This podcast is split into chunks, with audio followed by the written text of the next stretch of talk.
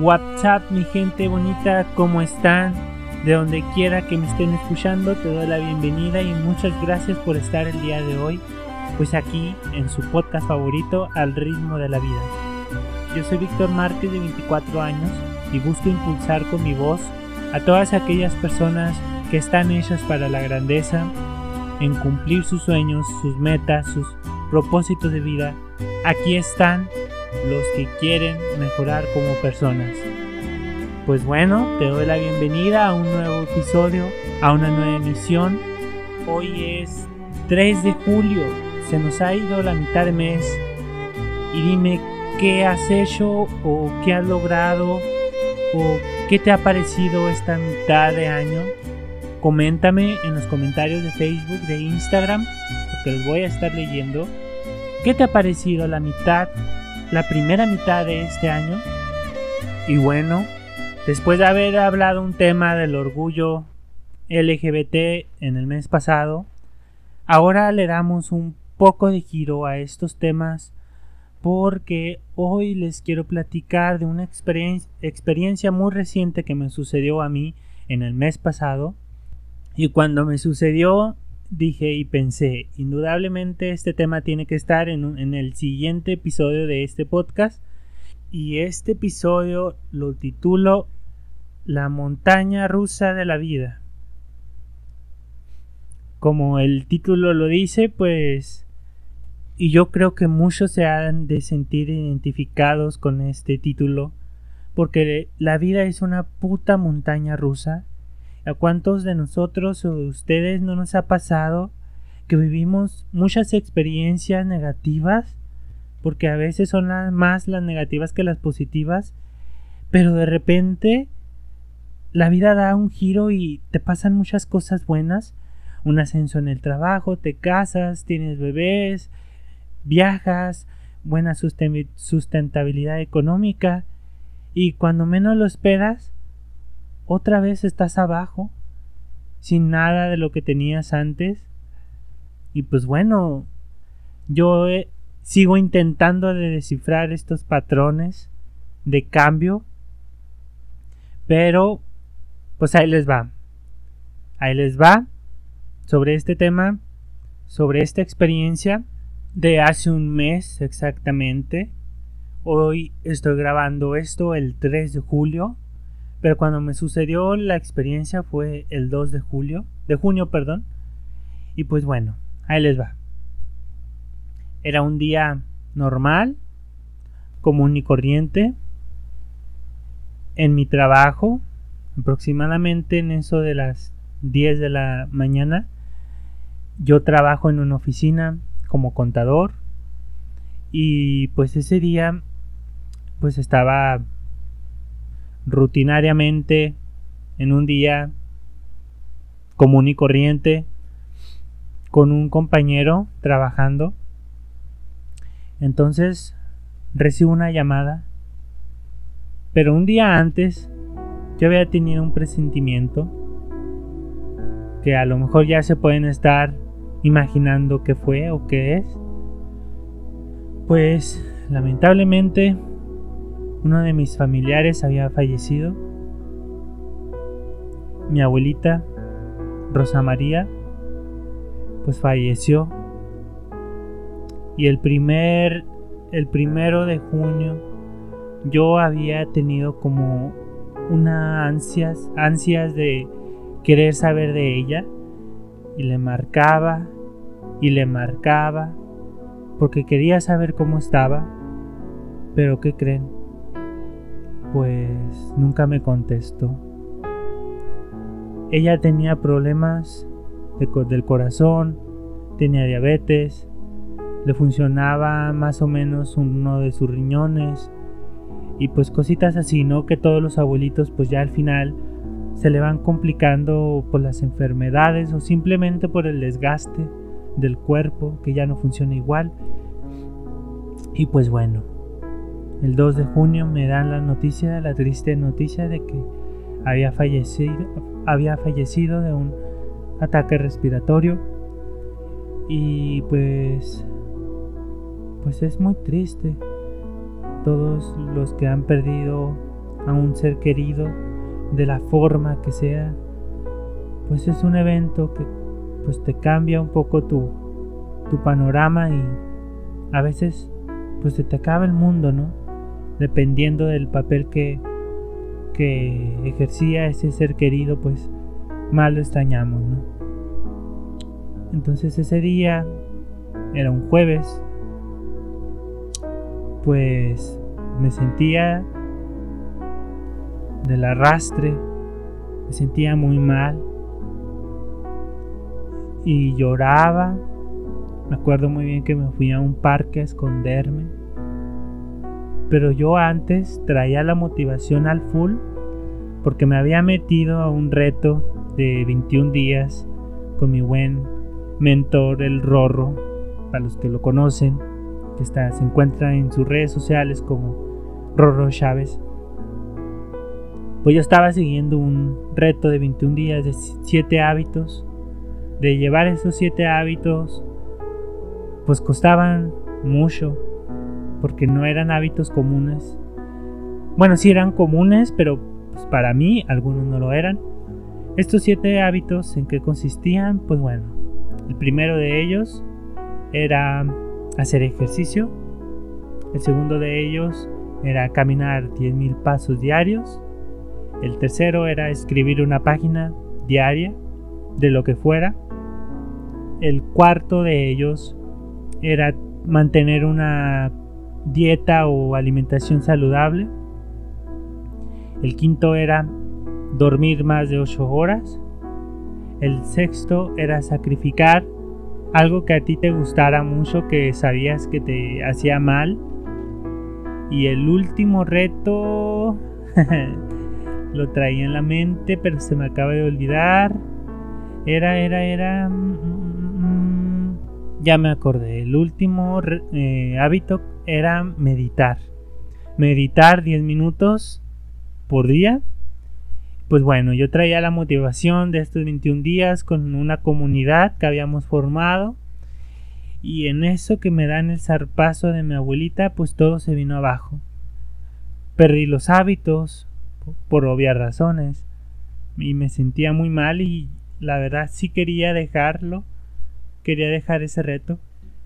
Pero pues también no tenía mucho tiempo de pensar o de actuar. Y al día siguiente que comúnmente pues se hace lo del velatorio para decidir si van a enterrar al difunto o lo van a inseminar. La verdad pues es mi primera muerte porque jamás había presenciado de un familiar y pues no sabíamos mucho qué hacer. Entonces pues yo tenía que buscar al sacerdote para darle la bendición. Y pues el viernes comenzó el velatorio, pero ese mismo día yo tenía un plan, un plan, perdón, de una graduación, de una graduación de mis amigas de la uni que pues me habían invitado para ese día ser parte de, de su celebración, pero también yo lo vi como mi celebración porque pues yo me gradué en pandemia, me gradué a finales del 2019, pues ya no me tocó porque pues era, estaba el, pues el punto alto, ¿no? De la pandemia.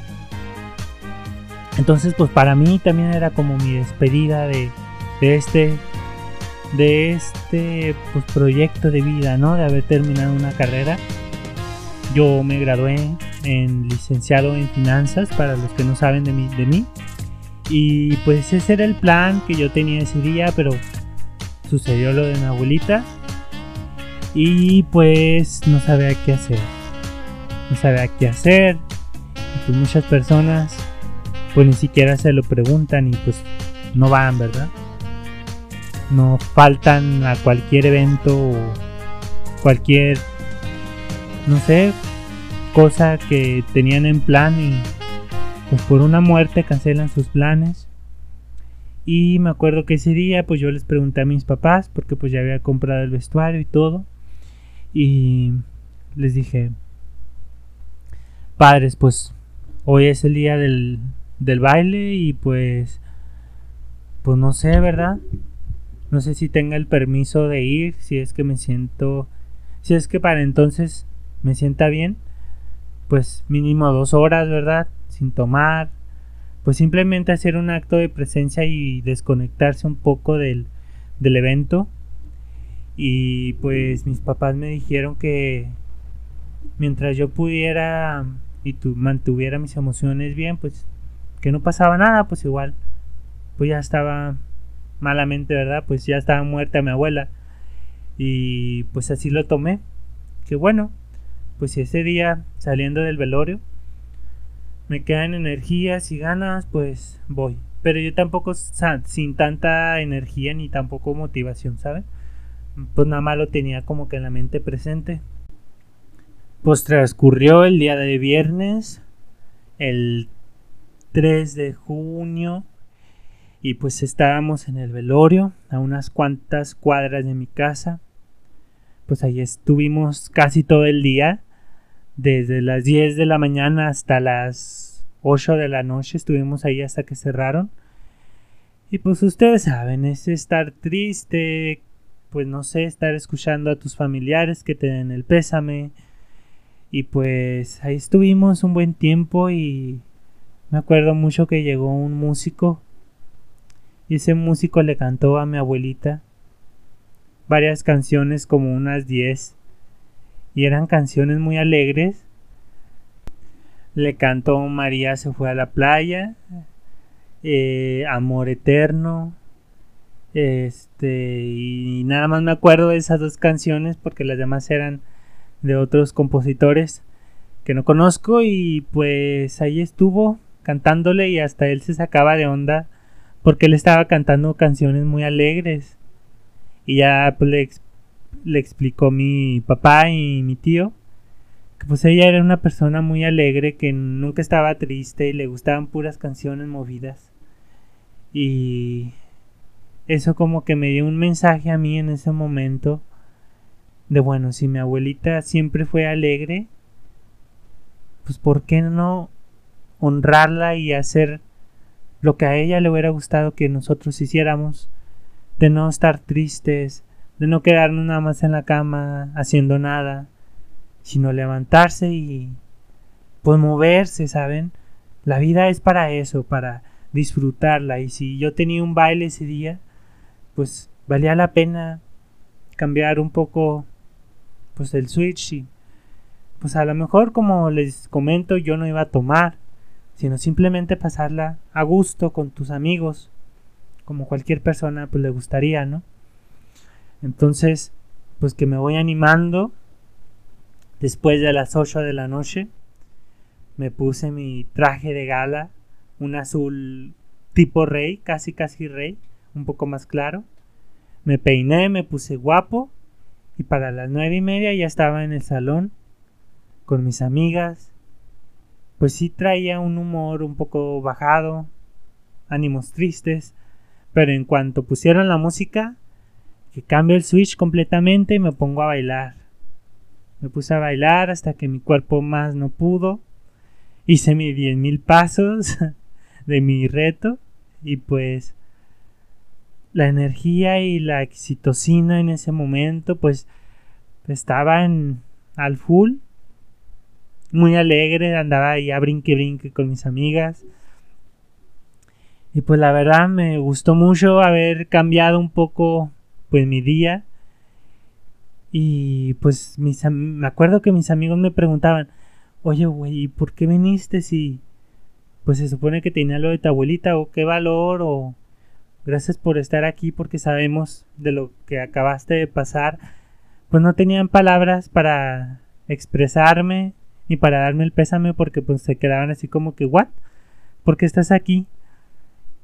Y pues ni modo, pues yo lo vi así como que pues así es la vida, ¿no? Así es la vida de, de cambiante. Ese día me la mantuve triste y lo lloraba y lo me reía por las canciones que le cantaba el músico y luego en la noche a risa y risa, brinque, brinque. Y me acuerdo que ese día me regresé como a la una, a la una de la madrugada porque pues yo no tengo carro y tenía que pedir un Uber. Entonces ya la cereza del pastel de este evento era de que yo todavía tenía que llegar y hacerle un discurso de despedida a mi abuela, porque el sábado, pues ella decidió que la enterráramos en un panteón que también está como a tres cuadras de mi casa. Y como yo soy escritor, yo decido hacer ese discurso. Llegué a la una y media y me acuerdo que llegué, me puse la computadora y pues para inspirarme tenía que ponerme canciones tristes. Me puse a llorar y llorar y llorar y llorar. Ese era un momento para mí de concentración y esa emoción quería sentir pues para expresarme. Y pues ahí estaba, ¿no? Poniendo cosas tristes, cosas de valor, cosas que ella se, que ella era y pues el la autenticidad que ella tenía.